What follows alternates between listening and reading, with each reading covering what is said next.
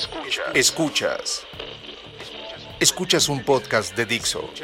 Escuchas el podcast de Moisés Polishuk.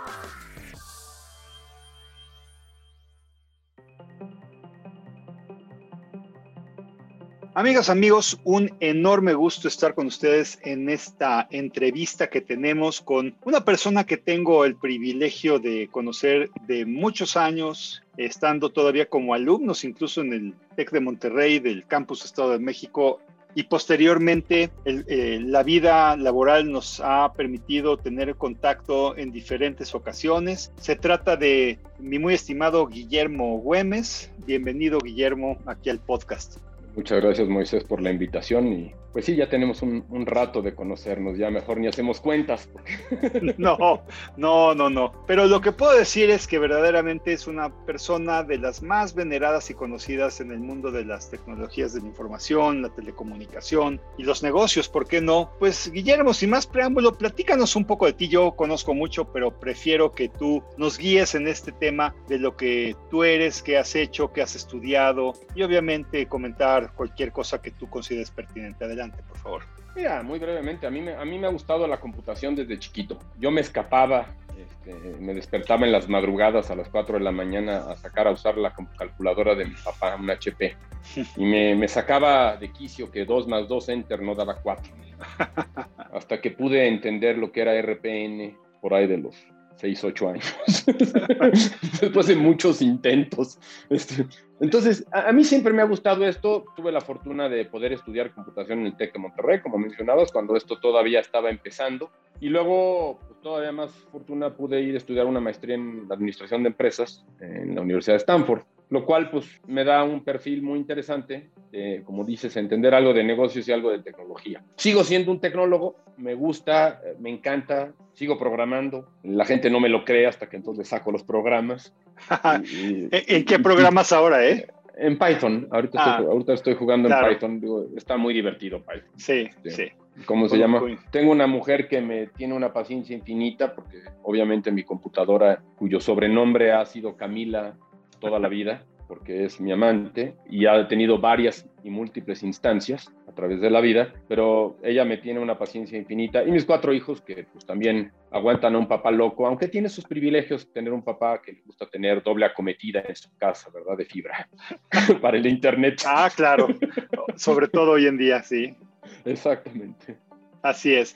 Oye, Memo, pues digo, entendemos eh, básicamente que eres una buena, una fina mezcla de tecnología con negocios, por un lado. Evidentemente sí, coincido, estamos teniendo este podcast en uno de los anchos de banda más excepcionales que haya yo acariciado, pero seguro hay cosas que la gente no sabe de ti. Me gustaría que platicaras de aquello que no necesariamente todos saben, algún hobby, pasatiempo, anécdota que nos puedas platicar. Mira, hobbies, este, me encanta, más allá de la tecnología, me encanta mucho la fotografía. Como dicen por ahí, tengo la, ventaja de ser un mal fotógrafo con mucho presupuesto. Entonces me, me divierte mucho tomar eh, fotos. Este, de repente me sale una que otra buena, pero sigo el ejemplo de un fotógrafo que conocí hace muchos años que la forma de tomar buenas fotos es tomar muchas. Este, claro. Tomo muchas. Y me gusta el audio, aunque me gusta más la parte técnica del audio y me gusta que lo, este, lo disfruta más mi mujer que yo. Mi mujer tiene mucho mejor oído que yo. Eh, entonces ella disfruta más el audio, yo me, me divierto comprando los equipos e instalándolos. Anécdotas, ¿qué quieres que te cuente, Moisés? Este?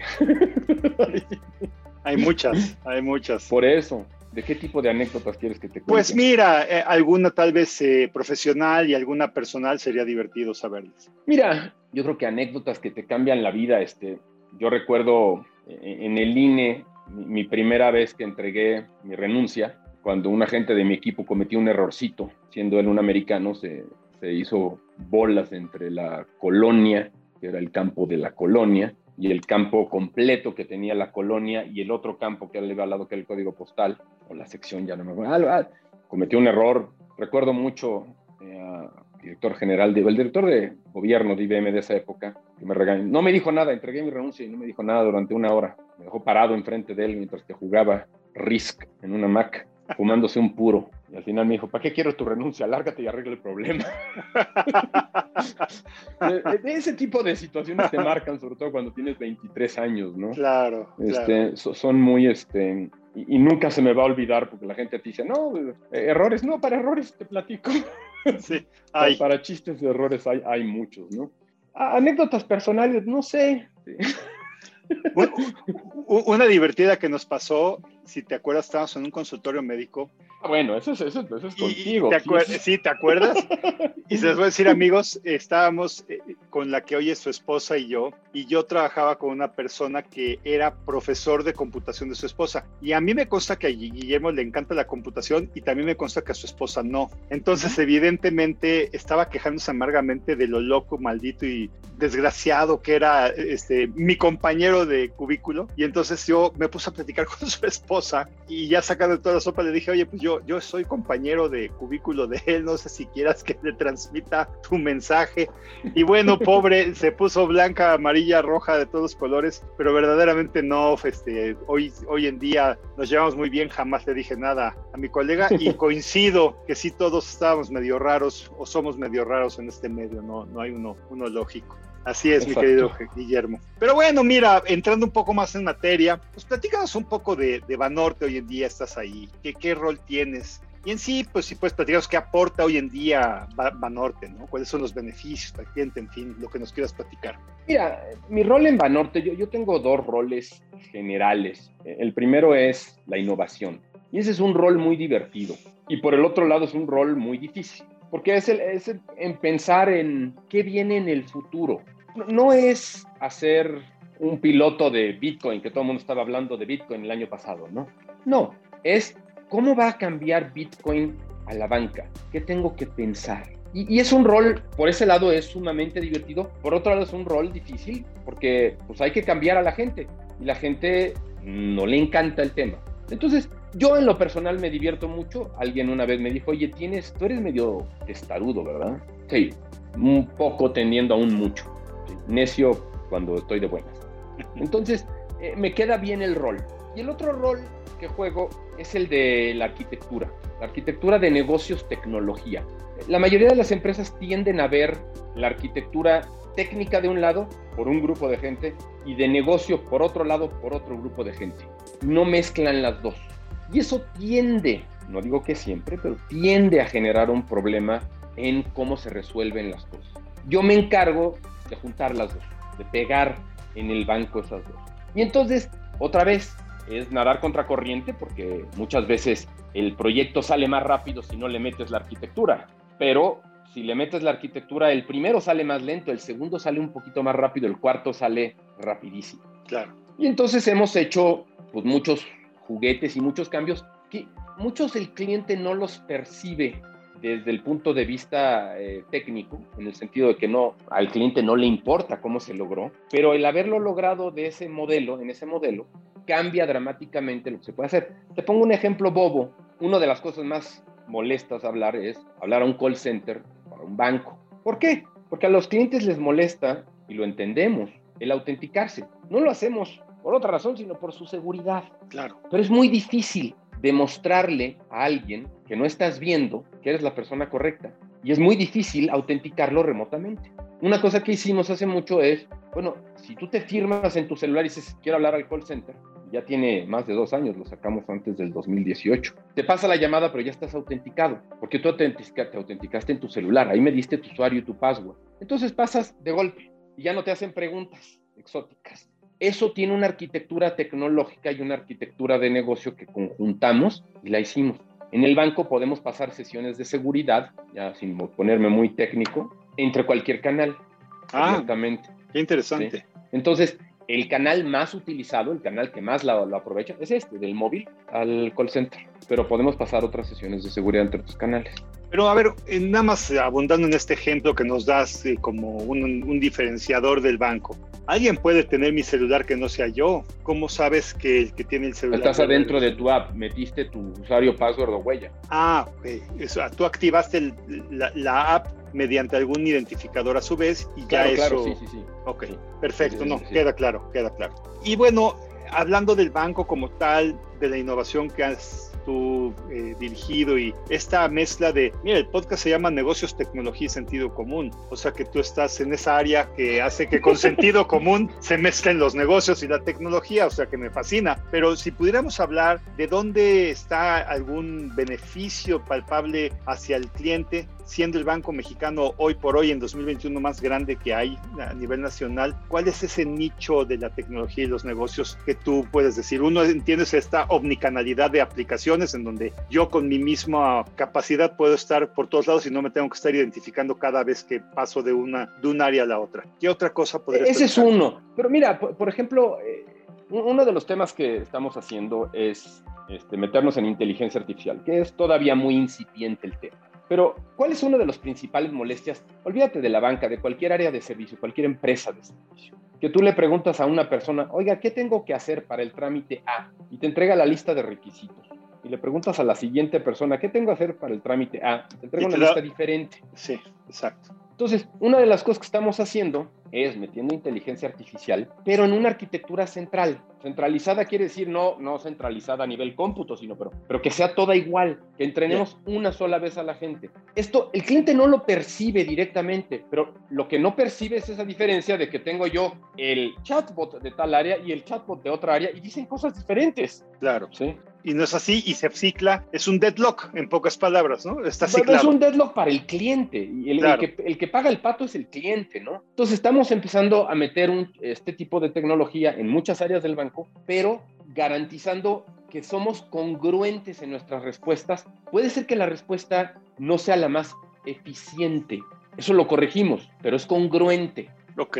¿sí? Y poco a poco estamos llevando ese es el tipo de rol que yo busco. Y si pudiéramos hablar de algún diferenciador clave de Banorte, ¿qué podría ser ese? Mira, en el banco, el banco ha tenido, y nosotros decimos que somos luego el secreto más escondido, una transacción que tuvimos durante muchos años ya no es tan diferencial porque ya nos la han copiado. Había dos. Una era el famoso retiro sin tarjeta. Claro. En, en el banco puedes sacar dinero. Yo no cargo mi tarjeta de débito nunca. O sea, no, no. Yo cargo mi celular y si quiero sacar dinero, saco un código y lo presento en el celular y sale mi dinero. Ok. Y el segundo era la capacidad de desactivar tu tarjeta de crédito. ¿sí? Desactivar quiere decir que levantas tu cartera, te das cuenta que no tienes tu tarjeta de crédito y en lugar de entrar en pánico escénico y hablar a cancelarla de, por, de forma inmediata, te metías al app y le dices, oye, ponle el límite de crédito en cero. O podías, digo, además que teníamos un límite de crédito variable, que eso es otro, otro diferencial muy interesante, ¿no? Pero ponle el límite en cero. Eso quiere decir que si alguien ahorita encontró mi tarjeta, no la puede usar. Y cuando ya encuentras tu tarjeta, porque la mayoría de las veces nosotros usuarios de la banca no perdemos la tarjeta en un lugar, este, vaya, la traes medio presente. Claro. Ya que encuentras que la tenías, la dejaste en la bolsita porque el día ayer que pagaste en el restaurante, no sé qué, encuentras tu tarjeta, sacas el límite y lo pones otra vez en donde estaba. No tuviste que cancelar nada, no tuviste que re, eh, domiciliar todos tus pagos, no, nada, no pasó nada. Y el otro es el límite de crédito variable, muy relacionado al mismo, ¿no? O sea, yo traigo un límite de crédito y lo pones en 5 mil pesos y son tus límites de transacciones que pueden ser diarios. Ah, pues sí, yo gasto eso día, punto. Y el día que vas por la tele, le subes el límite, compras tu tele y lo vuelves a bajar. Y entonces, si alguien te mete un gol, te mete un gol de este tamañito. Chiquito, claro chiquito. A mí hace un par de días me trataron de meter muy divertidamente un gol, me trataron de comprar un iPhone y además a plazos, porque no pasó, exactamente porque yo tenía el límite muy bajo. Entonces lo, metieron a plazos. bueno, imagínate, ya es el descaro total, pero bueno, ¿qué vamos a hacer? La delincuencia le busca por todas partes. Y, en este mismo tenor, eh, digo, y hablando de que Banorte es un banco muy grande, ¿Qué pasaría en México, en tu opinión, y tal vez en el mundo, con un día sin Banorte? ¿Qué sucedería? Mira, un día este, sería muy complicado. El, rol de los bancos es muy eh, en el fondo, la gente no lo, no lo percibe. Cuando se dice que un, un banco es el famoso término too big to fail, ¿sí? no es el tema de la tarjeta, es el tema de los pagos, donde un banco del tamaño de Banorte y de nuestros competidores igual de grandes, el número de empresas que no podrían pagarle a una cantidad de proveedores y empleados en un día, sería un impacto terrible. Claro. Ese es el, el principal tema. Es muy diferente decir, oye, un día sin sucursales a un día sin sistema de pagos. Claro. Entonces, por eso eh, el SPAY, tan cuidado, y es una de las grandísimas avances del país. En mi rol yo veo muchísima gente que nos habla de, oye, tengo esta nueva app para hacer pagos instantáneos de cualquier banco a cualquier banco. Y dices tú, ¿y yo para qué quiero una app? En México, en el 2010, se podía hacer un pago de cualquier banco a cualquier banco. Claro. en, un, en 30 segundos. Hoy, en el 2021, no es una novedad eso. Sí, no, es, eh, es un refrito probablemente que la gente no ubica que sucede, ¿no? Entonces entiendo que sería un efecto en cascada que colapsaría probablemente la economía nacional, indiscutiblemente. Mira, un día no. ¿No? ¿Ha pasado? No, nunca. Ningún banco ha estado. O sea, que un banco esté fuera un día completo, sí. Este, se complican mucho las cosas. La mayoría de las empresas grandes por eso tienen cuentas en múltiples bancos. Claro, pero eventualmente sí, sí, vamos, notorio sería y sobre todo notorio eh, en un escenario muy poco ficticio, porque me imagino que tiene una planeación contra desastres y aseguramiento de continuidad de negocio muy, muy privilegiada, ¿no? Sí. la respuesta brutalmente ahí, sí. Claro. Y además, a diferencia de muchos otros negocios, la probamos. Ah, muy bien. Sí, eso es lo otro, ¿verdad? No, no pensar que la tienes, sino que la uses para ver si es cierto. Oye, y entrando un poco más a este tema fascinante de Banorte y la tecnología, aparte de los desarrollos que ya nos dijiste que destacaste de algunos años, ¿qué espera que aporte la tecnología en los siguientes años, digamos, hacia el entorno de sus clientes y hacia el banco mismo? O sea, cosas que todavía son un reto para ti y que te gustaría que sucedieran o que va, digo, dentro de lo que se puede, que no sea un secreto, ¿no? Obviamente. Mira, estamos enfocados en varias cosas y no, no es un secreto, pero el principal es la identidad. Ok. El principal es el tema de la seguridad y la identidad. En el fondo, el banco tiene un acuerdo contigo de cuidar tus recursos. Ese es, ese es para lo que vas al banco. Y el tema más relevante ahí es tú tienes un acuerdo con el banco, no otra persona. Claro, claro. Y ese, ese respetar ese tema del acuerdo es uno de los principales focos de, mi área. Y hacerlo de la forma más sencilla posible, porque lo puedo hacer muy complicado, ¿sí? Y, y como se hace en las películas, puedo sacar una clave láser con una llave y meterla y torcerla y picarle el botón. Sí, sí, pero a la gente no le gusta eso. A la gente le gusta algo práctico, rápido y sencillo. Entonces, el reto, y es el, el reto número uno ahorita, es cómo mezclamos, cómo intercalamos una cosa sumamente segura con algo sumamente fácil, con algo poco intrusivo.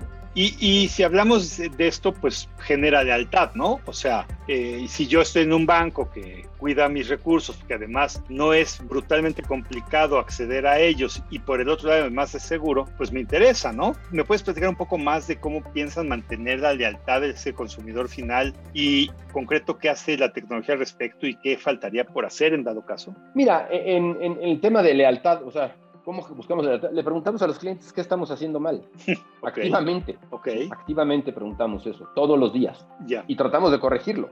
Este, e, e, es, no es este, ni remotamente secreto. Es así de fácil. El problema es que es muy difícil preguntar dónde estás mal y luego hay cosas que tienes que corregir tú y hay cosas que no puedes corregir tú. Hay cosas que son más regulatorias, hay cosas que son por seguridad. Te pongo un ejemplo otra vez curioso. En el banco, cuando tú das de alta una cuenta de un tercero para hacerle un pago, tenemos un tiempo de mm, espera, donde no, o sea, ya activaste la cuenta, pero todavía no puedes mandar los recursos. Ese tiempo es un indicador muy directo del fraude y la gente le molesta profundamente que tengamos ese tiempo, pero si subimos el tiempo, baja el fraude, si bajamos el tiempo, sube el fraude. Ok, o sea que yo hago una transacción y te digo, Guillermo, ya, ya te pagué y tú me dices, no. No, no, no, no, no, no. No, tú dices, yo le quiero pagar a Guillermo, digo, ok, está bien. Cuando le quieras pagar a Guillermo, en 30 minutos le puedes pagar a Guillermo. Ok.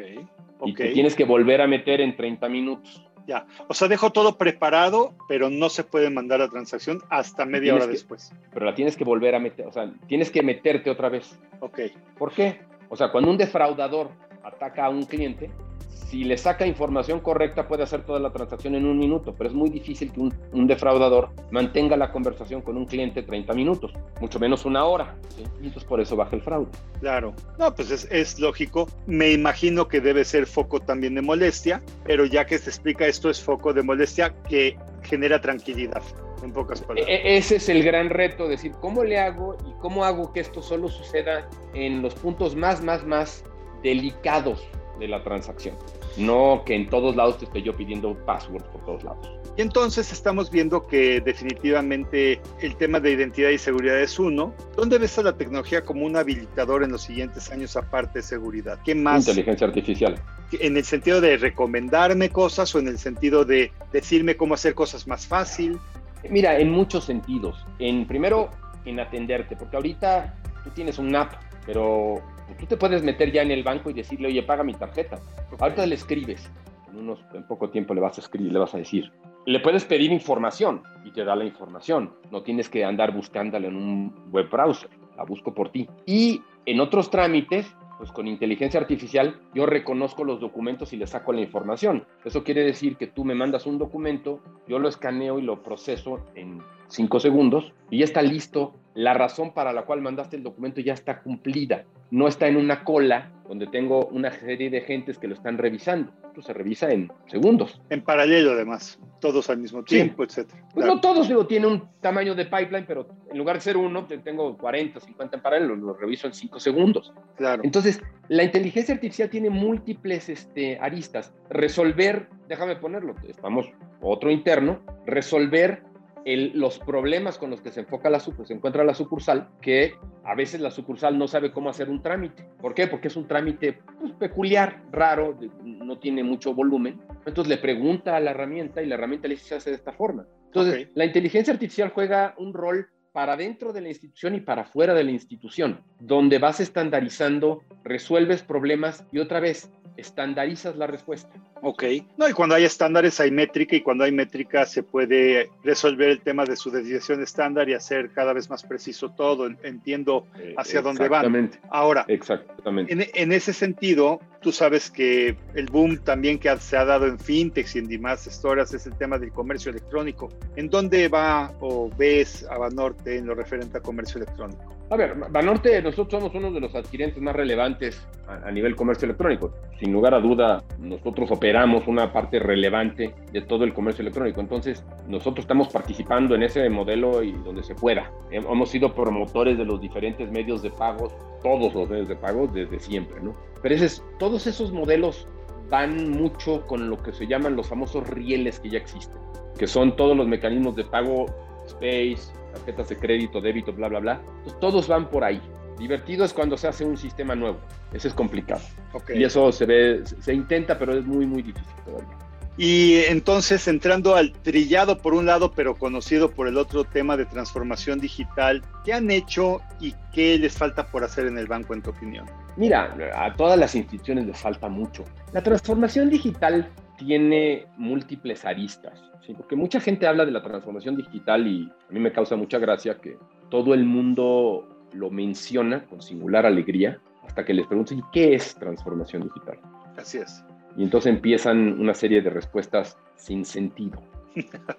Bueno, déjame decirte la mía para tratar de orientar lo que te platico. En mi visión, la transformación digital es la mezcla de tres factores, gente, procesos y tecnología, en un triángulo que busca ser equilibrado para poder hacer que todo funcione óptimamente, que como resultado te dará un incremento de 10 veces tal vez las ventas, 10 veces la captación del mercado, 10 veces eh, la, retención de tu mercado, etcétera. O sea, son incrementos espectaculares que suceden por simples ajustes en esta mezcla de gente, proceso y tecnología para lograr eso, ¿no? Tal vez así orientar. Déjame, déjame hacer un par de comentarios ahí, que estoy, estoy parcialmente de acuerdo. El problema es que tú no, o sea, nadie, déjame ser muy cruel, el experto, el, el referente en transformación digital que es Amazon, no logró 10 veces las ventas en su, en su materia prima. No. Ni siquiera. ¿Por qué? Porque Amazon vendía libros.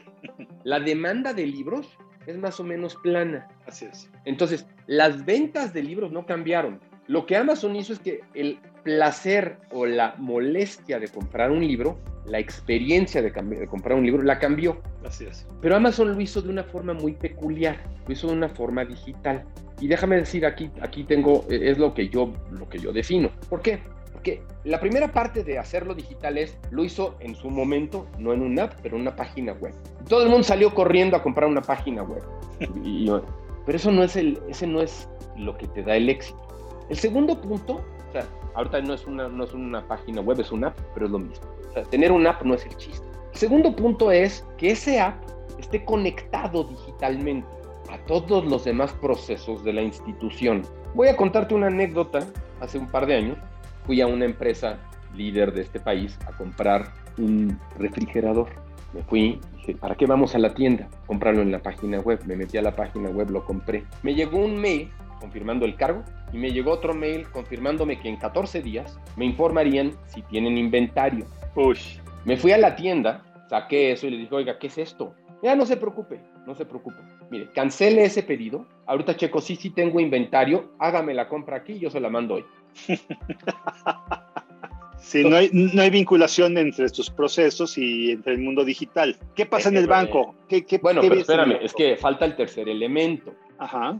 Esa vinculación la tengo que hacer digital. O sea, yo tengo que poder cambiar la vinculación también de forma digital. Esa es para mí la transformación digital. Es, oye, no solo tengo un proceso digital, sino que la definición del proceso Es digital. la puedo hacer en digital. Entonces ya no tengo yo que ir con el área de tecnología a decirle que quiero cambiar algo.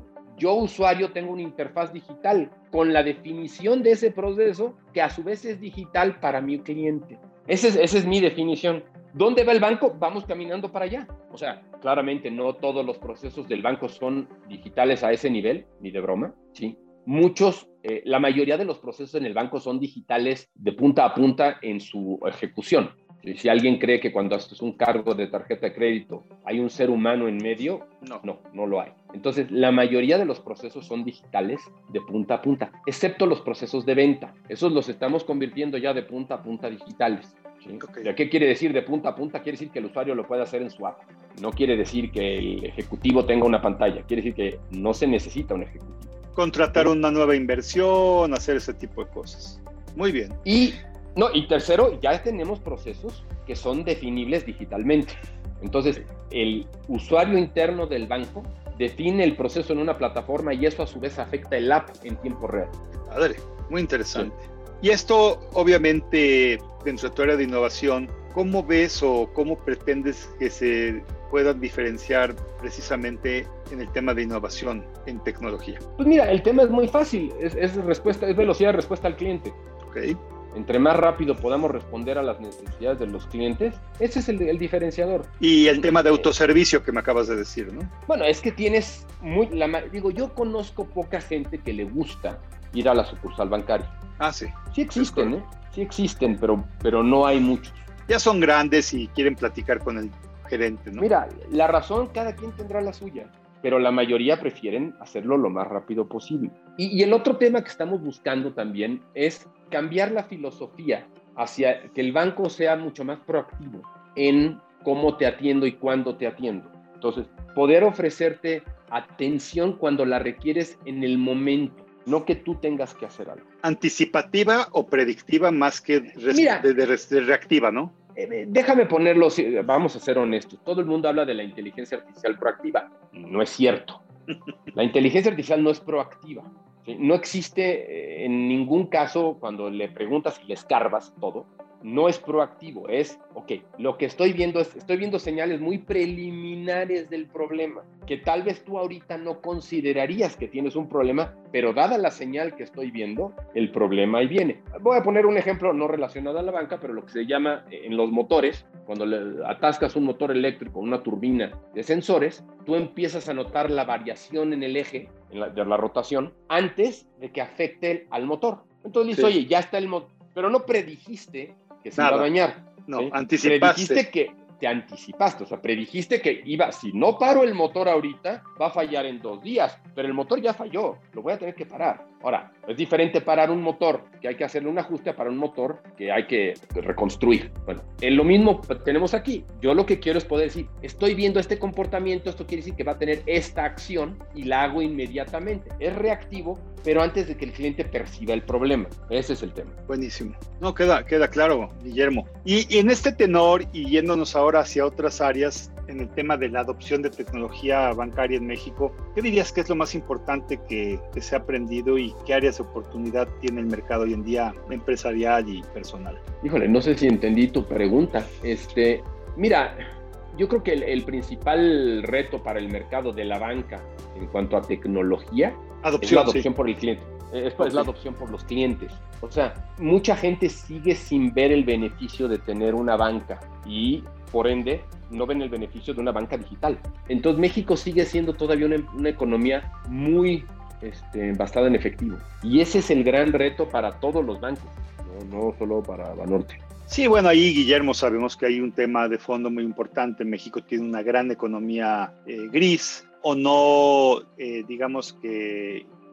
impositivamente medible. Eh, la cadena, el fondo de la pirámide sigue manteniéndose sin cuentas bancarias muy probablemente y sin crédito y todo esto. Y evidentemente pues eh, se usa el dinero porque es el mecanismo más anónimo para hacer transacciones, ¿no? Sí, pero curiosamente uno cree que México es un país peculiar y singular. Te vas a otros países y pasa lo mismo. Claro. Y otros países sí han tenido un despegue en transacciones electrónicas y en bancarización, curiosamente. ¿Y sientes que cuando hablo de países como la India, por ejemplo? ¿Y tú sientes que es un tema de falta de apetito de adopción o de cultura? No, eh, créeme que ese, si supiera qué es, tal vez ya no estaría trabajando. ok, pero ves que somos más bien este, no visionarios, sino que lo usamos bajo protesta si es que acaso, ¿no? No, no tanto bajo protesta, pero sí, sencillamente hay gente que, que no quiere. Ya no, no, no lo busca. Y en este tenor, si habláramos entonces de acciones inmediatas que a ti te gustaría que pasaran en México, digamos en los siguientes 12 meses y después de esos 12 meses, las siguientes, ¿cuáles serían? Ay, jole. Mira, yo nunca había pensado esa pregunta. Este, yo trato de, de, no preocuparme de qué necesito que hagan los demás, porque si necesito que alguien haga algo para la innovación fuera del banco, no va a, pasar nada, sí. No, no va a pasar nada. O sea, yo tengo, yo tengo un marco de realidad donde opero este, y, un marco de, lo que creo que puedo cambiar. En realidad, la banca mexicana y la regulación mexicana creo que es bastante este, respetable y si bien habrá cosas que podríamos hacer, nada es este no hay ninguna cosa que nos restrinja para hacer la mayoría de las cosas que queremos. No tenemos hay detalles, pero no, no, es sustancial en el sentido de decir, oye, ¿por qué está esto? No?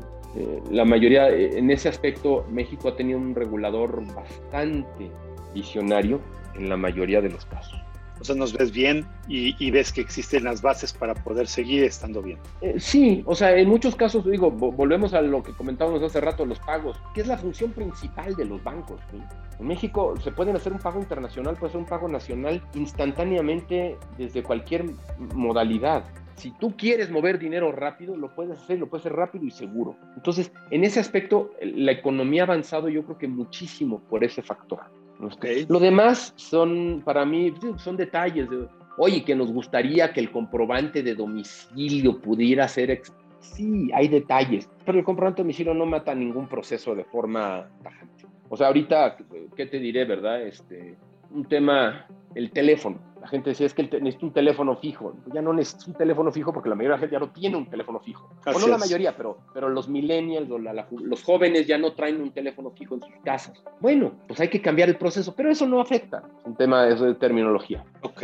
Y entonces, fíjate que en esta misma línea eh, me escuchan pues, empresarios, ejecutivos, emprendedores, incluso en alguna universidad me confesaron que cada semana escuchan el podcast y lo comentan. ¿Qué tres recomendaciones clave le harías a un empresario mexicano en la coyuntura actual? Estamos la casi mitad de 2021. ¿Qué, qué le podrías recomendar?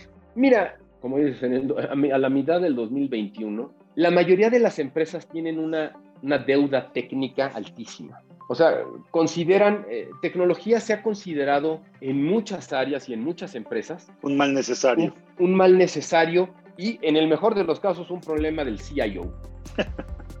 si no consideran que su empresa es una empresa de software, entonces van a empezar a ser desintermediados por una empresa de software. Y lo digo en serio. O sea, un restaurante que dice, no, es que yo para qué me meto o sea, yo no necesito, yo lo que me enfoco es a cocinar bien, pues sí, habrá un sector chiquitititititito que pueden darse ese lujo, que tienen tres estrellas Michelin y bla, bla, bla. Pero el resto de la gente, pues Uber Eats y Rappi te va a desintermediar. Así es. Y esto lo puedes llevar prácticamente a cualquier industria. Entonces, eh, la primera es, digo, la deuda técnica. La segunda es que piensen en cómo en un modelo de, de, software pueden ellos aportar valor. O sea, ¿cómo cambiarían su empresa para ser una empresa que basada en software sigue dando? Habrá algunas que no, pero otra vez, vuelvo al tema, son las menos. Ok. Y el tercer punto es, háganlo rápido. Mira, yo, yo eh, a mucha gente le comento, ¿no? Este, cuando la gente habla de la innovación, dice que estamos innovando más rápido que nunca. no es cierto. Te voy a poner un ejemplo muy cruel. Claro, a ver. Hay una cosa que se llaman SMS. Los mensajes cortos del celular. Ok. A mí me, me, extraña porque los mensajes cortos del celular se inventaron hace 30 años, 35 años. Casi con el celular, así es. Casi con el celular. Eso quiere decir que en México tenemos 30 años de utilizarlos. ¿Cuántas empresas conoces que utilizan mensajes cortos en sus procesos internos? Tal vez no llegue a los dos dedos de mis manos, menos de 10. Entonces, no estamos innovando. Usar mensajes cortos hubiera sido usar mensajes cortos en 1993, 95, ¿sí? No en el 2020, 2021. Hay una cantidad de cosas que están disponibles hoy para cambiar tus procesos impresionantes. Entonces, el tema es cómo rediseñas tu negocio y cómo cambias a la gente que opera tu negocio para que operen en un ambiente digital. Eso va a requerir, regresando, eliminar tu deuda técnica, porque si crees que esto es problema del CIO, no, no, no vas para allá. Claro, amigos, escuchen a, a Guillermo en esencia te está diciendo la tecnología es responsabilidad de todos en la empresa y sobre todo de la gente del negocio, no de la de tecnología. Los que están en tecnología van a hacer lo que el negocio necesita, pues. Sí, y los que están en tecnología son responsables de una parte, pero tenemos que empezar a hacer, automatizar la, la, tecnología como, o sea, déjame ponerlo, vete 50 años para atrás, 100 años para atrás, cuando se fabricaban los coches en un proceso artesanal, la fabricación, el gerente, no, había un gerente de fabricación, la fabricación de autos era un problema de la gente que hacía los coches allá, pero no había un proceso.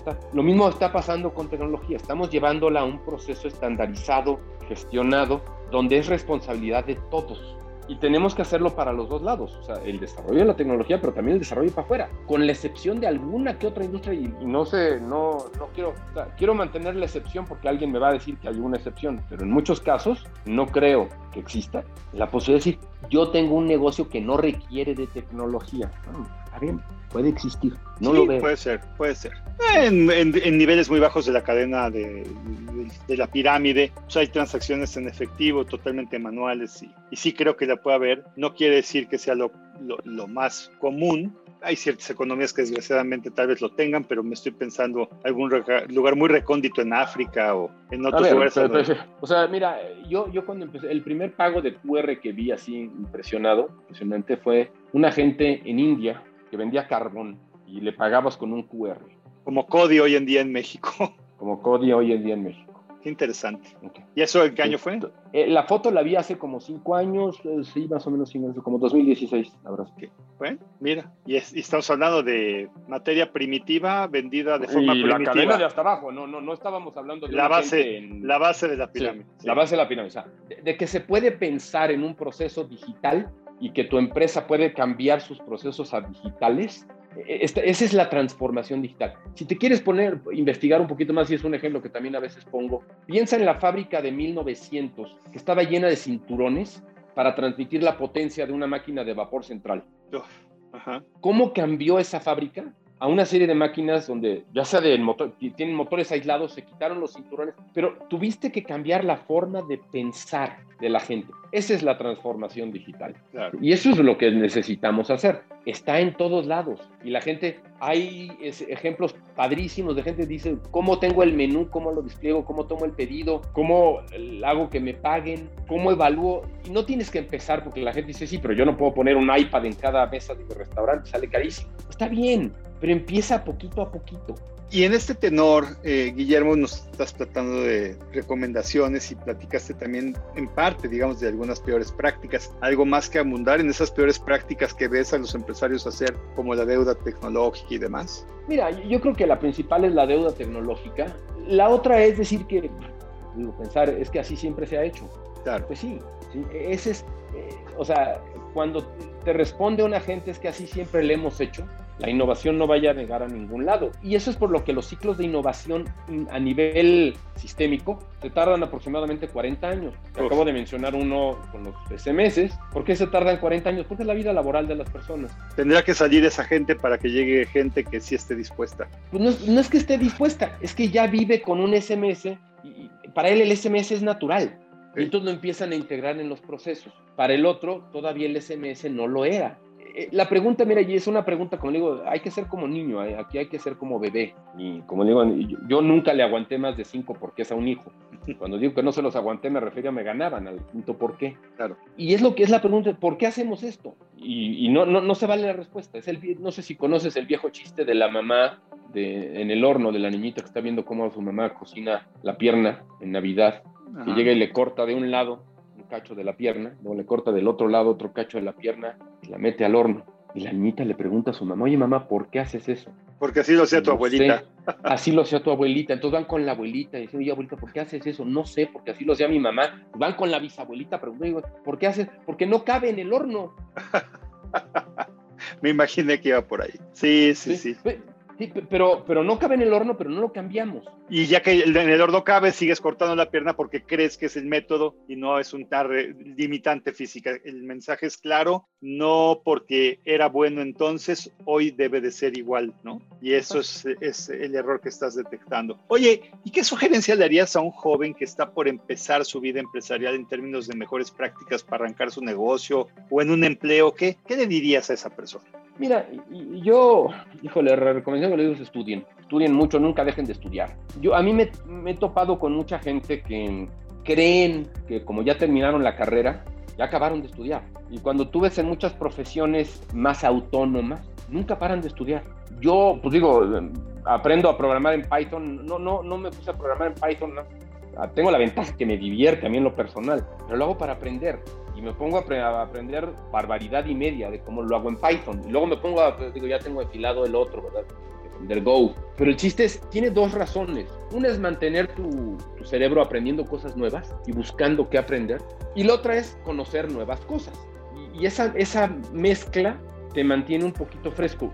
Yo recuerdo hace muchos años, conocí, que éramos jóvenes, vaya, la gente que decía, bueno, yo ya no quiero aprender más de lenguajes de programación, decías, híjole, pues te vas a quedar aquí bien aturdido. Acuérdate que cuando yo salí de la carrera en 1990, estaba empezando los lenguajes este, orientados a objetos.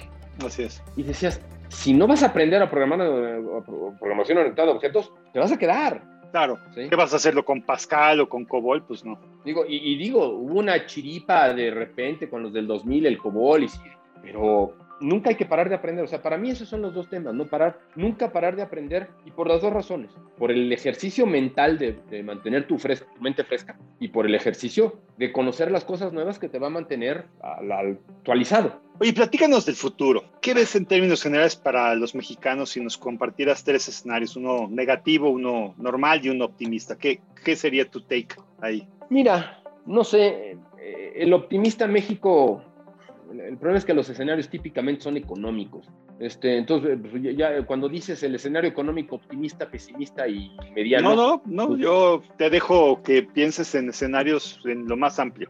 Yo creo que, mira, México tiene la gran ventaja de, como decimos, estamos tan lejos de Dios y cerca de Estados Unidos, o como quieras usar el dicho, que tenemos el mercado más grande y ha sido un factor relevante en el crecimiento económico, pero también en el crecimiento de muchas empresitas que quieren hacer startups y que tienen un mercado al lado y han podido empezar a vender sus productos y servicios allá. Entonces, yo creo que para México el poder empezar a presentarse en el stage mundial cada vez con más presencia, creo que es relativamente factible y fácil. Oye, ¿es fácil para la gente? No, no es fácil, pero la gente cree que los startups en Estados Unidos todos son exitosos. Tampoco, la mayoría también truenan. Entonces, yo veo que México en ese aspecto ha crecido de forma muy, muy relevante, donde ya hay startups reales, tangibles, operando, con éxitos más allá del mercado libre, ¿no? o sea, hay muchas empresas. Entonces, hay un, un México que está empezando a despegar en este ámbito tecnológico, donde realmente ya la tecnología aporta, el proceso aporta, etcétera, etcétera. El escenario positivo para mí sería que eso siga continuando y vaya, siga una tendencia para allá. El negativo es que por alguna razón esto empiece a caerse, ¿no? E, e, ese es para mí el, e, en, sobre todo en lo que yo hago, la parte más relevante del, de, los escenarios que veo. Oye, ¿y alguna recomendación a las personas que están escuchando este podcast a manera de conclusión? ¿Qué les podrías decir? O algo que me haya faltado mencionar. No, pues si por poquito me preguntas mi dirección y teléfono. este, no, mira, yo creo que estamos en, ahorita en el 2021, en medio de una pandemia, estamos en un punto de inflexión. Es una cosa terrible como momento histórico, que nunca se nos va a olvidar, pero que se puede aprovechar en muchos aspectos por la gente que quiera tener el, el, apetito del riesgo de empezar a cambiar las cosas en muchos aspectos. Pero creo que es un punto de inflexión notorio y marcado. Y cuando uno ve eh, la historia, el principal problema es que la gente dice, es que no sabíamos que estábamos en un punto de inflexión. Entonces, claro, detectar el punto de inflexión del web en el 2000 era bien fácil, ya se había dado. En el 97 estaba más, más dificilito el tema. Aquí no hay, no hay tema, estamos en un punto de inflexión. Está aquí tajante. Siéntense a pensar qué les está obligando el mercado a hacer. No solo en la parte de limpieza y higiene, pero ponte a decir, oye, puedo sacar un sistema de citas basado en web, basado en una app, basado para que no tengan que venir a mi empresa y no estén afuera formados. Eh, la capacidad de cosas que puede uno pensar derivado de lo que te está forzando a hacer la situación es impresionante. Y eso para mí es donde sale la innovación. Claro. No, muy interesante. Yo creo que es un juicio que por lo menos a mí me queda para reflexionar en el sentido de que preocúpate hacia adentro para poder hacer crecer el entorno y evidentemente no para tu beneficio, sino para cómo hacer el beneficio para los demás, ¿no? Si, si te entendí bien. Pues mira, Guillermo Memo, estamos llegando al final de, del podcast y en esta ocasión, eh, desde ya tiempo atrás, estoy diciéndole a mis invitados cinco palabras al aire que amigos, escuchas, lo saben, no sabe Guillermo nada de lo que yo le voy a mencionar. Y la idea es que me rebotes la primera idea que te venga en la cabeza con base en cada palabra. ¿Quieres ver lo más, lo más profundo de mi mente torcida? Algo así. y dejarlo inmortalizado en el podcast además. Entonces, ahí va. ¿Estás listo? Sale. Tecnología. Diversión. Éxito. Familia. Innovación. Difícil. Familia. no sé. México.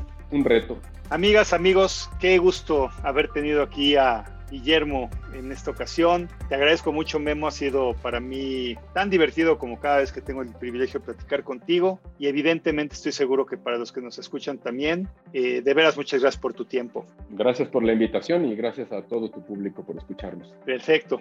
Va a ser un gusto. Amigos, amigos, soy Moisés Polishuk y agradezco que me hayan escuchado. Hasta la próxima.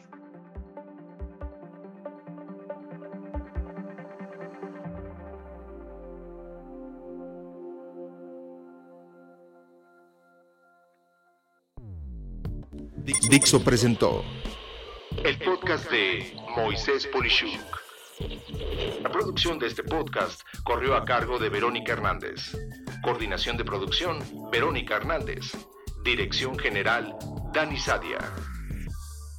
Voz y contenido, Moisés Polishuk.